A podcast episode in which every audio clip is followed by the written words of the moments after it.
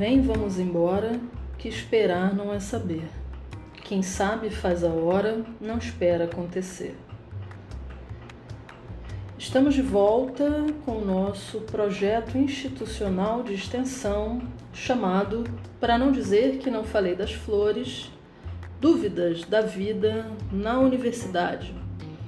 Concebido, elaborado e executado em conjunto pelo Labia, o grupo Beatriz Nascimento e o Labicart, o Laboratório de Geografia e Cartografia, ambos do Departamento Acadêmico de Geografia da Universidade Federal de Rondônia.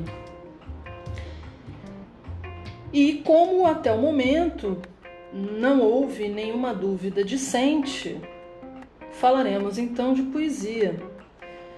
Afinal, como nos diz a poeta, ainda nos resta poesia. Portanto, faremos leituras quinzenais de uma de nossas referências prioritárias, o livro Heroínas Negras Brasileiras em 15 Cordéis, de Jari de Arraes.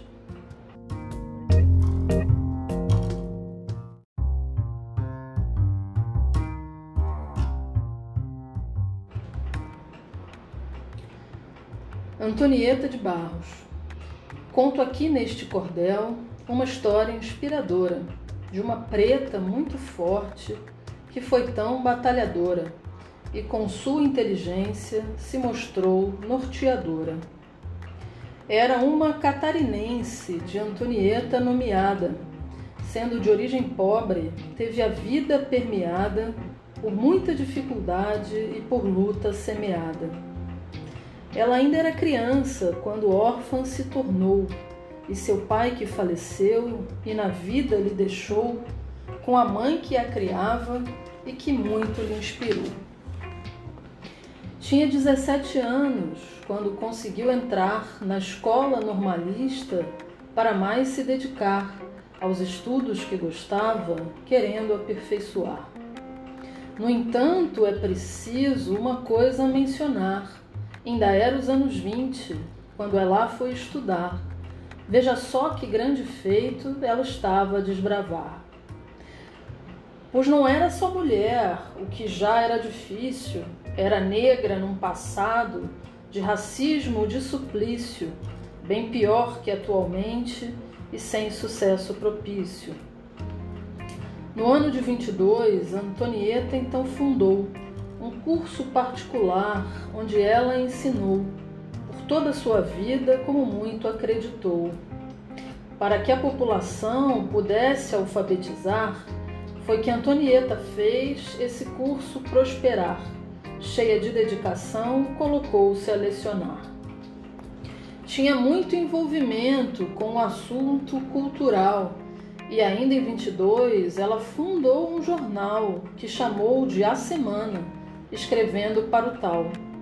De política falava com bastante habilidade, também sobre educação e sobre a desigualdade, na denúncia do machismo e ao racismo no combate. Ela também dirigiu uma revista semanal intitulada Vila Ilhoa. Como mais novo canal, trabalhou diariamente e rompeu com o banal. Já alguns anos depois, quis um livro publicar e usou um outro nome para enfim concretizar, como Maria da Ilha escreveu seu exemplar. Foi também profissional, de grande orientação, professora e diretora, com convicta intenção. Foram várias as escolas onde pôs a sua mão. Seu grande caráter, era muito admirada. Pelos seus jovens alunos, ela era celebrada, porque era obstinada, coerente e respeitada. Já na década de 30, se juntou ao movimento por progresso feminino exigido no momento. Era o FBPF com quem teve envolvimento.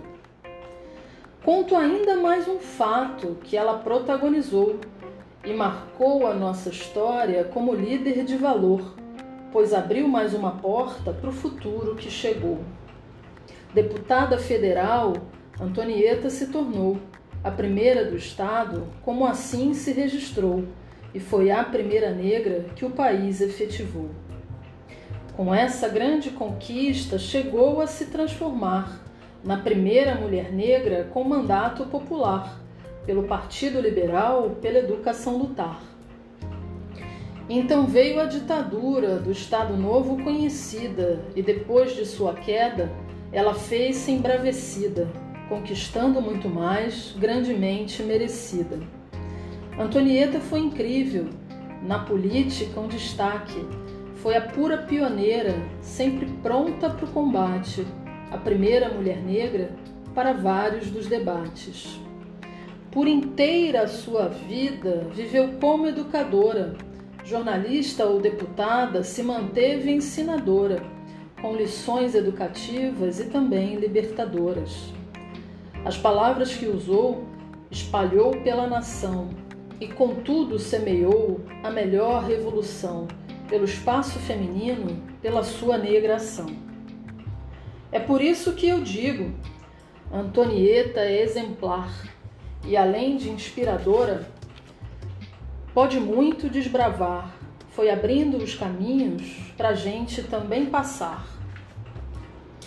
Para as mulheres brasileiras, ela é grande liderança, deve ser muito lembrada, de adulto até criança, pela sua honestidade, por sua perseverança.